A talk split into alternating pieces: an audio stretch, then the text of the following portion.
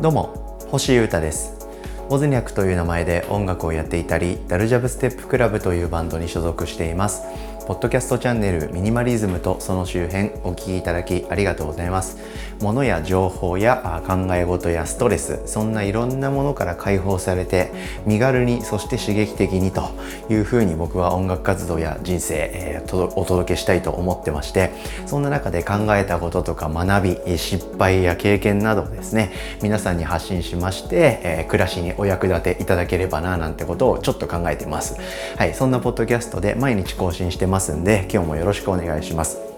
まずは活動のお知らせ一つさせてください。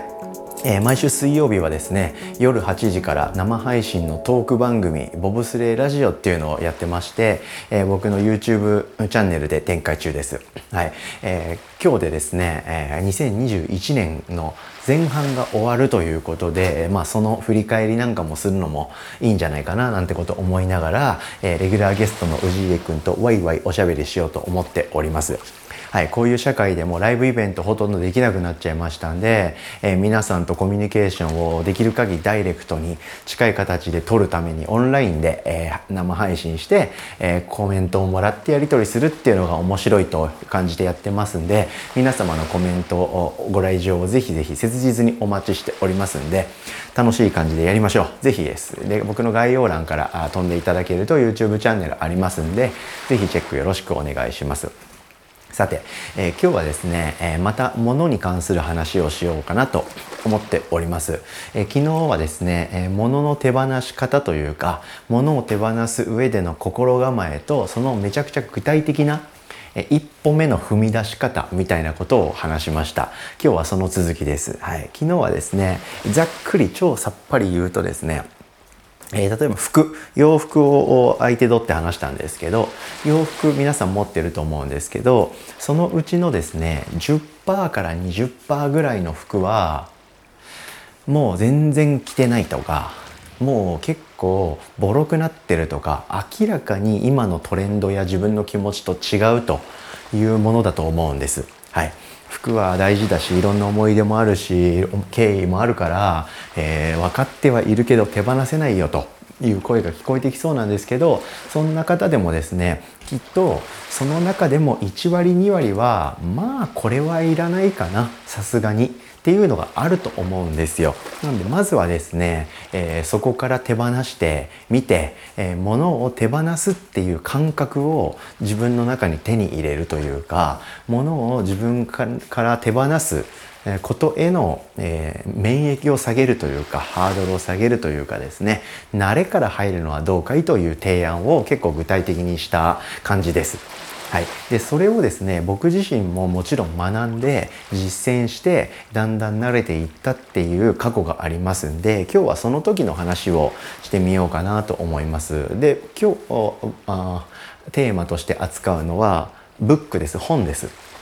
本を手放していった頃の話を考ええ、思い出しながらしてみたいと思っております今日扱う本っていうのは、えー、本活字の本とか小説みたいなやつとあとは雑誌とか漫画も一応含んでっていう感じにしようかなと思ってます。本はですね僕大好きで、まあ、本と CD レコードあとは洋服とあとは楽器かな？僕は趣味っていうか、まあ、仕事とか表現活動も含めて、えー、所有してた物質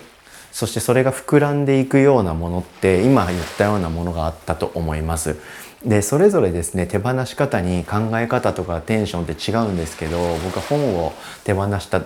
あの結構初期だったと思うのでその辺から話すと皆さんにも伝わりやすいかななんてことを思ったりしてます。本は多分100冊以上はあったな多分何百冊って下手したらあったと思うんですけどなかなかたくさんあったように覚えてます。はい、本棚いっぱいの本や漫画や雑誌がずらーっと並んでいてそれを並べてること自体も楽しかったですしそうやって物がずらっとあるような状態があいい景色で、えホクホクしてた思い出があります。はい、本棚の大きさによるって言われちゃうと困っちゃうんですけどとにかく本棚いっぱいの本があったというふうにお考えいただきたい、はい、結構大きめの本棚ですね。はい。でそれを最終的にはほぼ0冊ぐらいまで行くわけでなかなかいろんなことを乗り越えて本を減らしていった覚えがありますね。はい、でまずはですね、えー、まあ、全部大事な本ではあったという自覚はありましたけど何らかのブログとか、えー、本とかそれこそから得た情報でですねさっき僕が話したようなことえまずは明らかないらないものからまずは手放してみようということに従いましてですね僕も本を手放していった記憶があります。で特に小説とかが多かったかなもう一回読み終わったしなんか伏線回収みたいなどんでん返し系のものとかが結構バッと流行った時期だったこともありそういった本があったんですけどたくさんね、はい、それってもうそこのトリックも覚えてるんであんまり何回も繰り返し読むもんじゃないじゃないですか。しかも本ってまあまあ読むの時間かかるんでそれを読み返したら結構な時間かかるでしょう。なのでその小説でですねもう結構前に読み終わってるものとか、はい、なんとなくも内容を覚えてるとかまあ今はもうあっても読むことないだろうなみたいな本から、え手放しました。はい、で小説って、えー、古本屋とかですぐ安く売られてるじゃないですか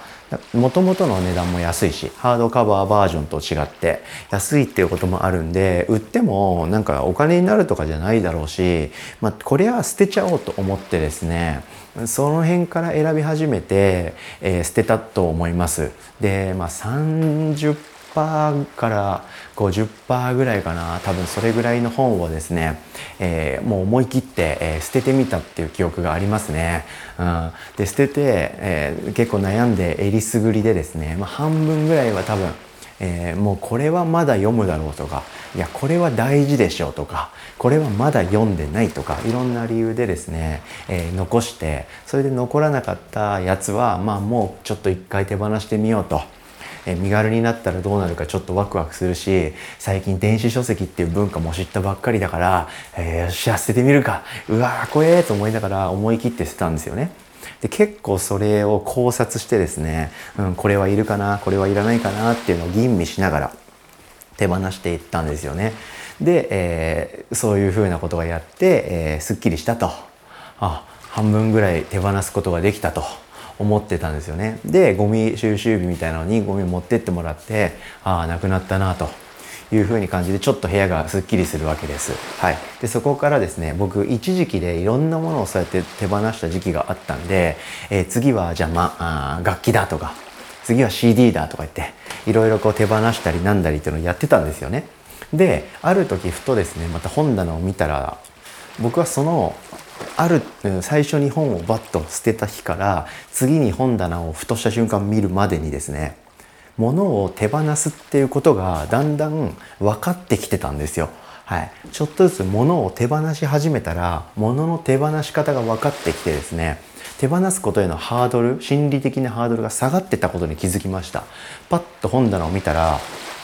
えー、ちょっと前まですごい悩んで捨てるか残すか検討してなんとか残した50%の本。まあ、全部で100冊あったとしましょう。そしたら50%だから50冊捨てて残りの50冊が残ってますよね。これはいると。数日前数週間前の僕が判断した本なんですけどそれをパッと見たら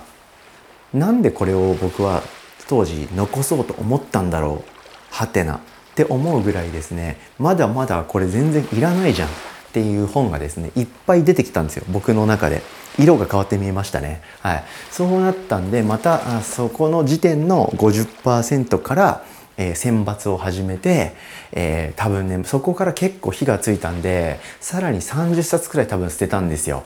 はい、で段になってる本棚だったんですけど最終的にですね一番上の段の左詰めでですね5分の3ぐらいまでで本が終わった覚えがあるんで多分最後は10から20冊くらいまで追い込めたんだと思うんですよね。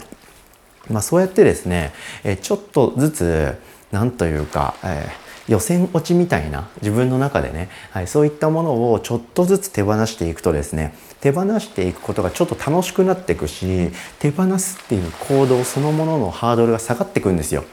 そうするとどんどんどんどんそこにエンジンがかかっていってですねあれ？これなんで当時の自分はキープしたんだろう？全然手放しちゃおうっつってほいってて、え、手放せるようになっていきました。まあ、そういうふうに僕もですね段階的に物から解放されていったっていう覚えがありますんで、えー、皆さんにこうやってレクチャーみたいな感じで情報を発信してますけど僕だっていきなりそうなれたわけでもなければもともと物なんていらないよって思ってる人間ではないってことは、えー、分かっておいていただきたいなと思ってます。そしてその気持ちって今も全然なくなってなくて物は大好きですし僕ものづくりしてる人間ですからね。はい、物質っていうのは相当強烈ですし愛おしいものっていう感覚は完全にあります。はい、なんですけど、まあ、今日はそういうとことは別でですね、まあ、物をなんか手放した方がいいって分かってるとか身軽な方がいいって分かってるんだけどどうしても何というか手放すことに、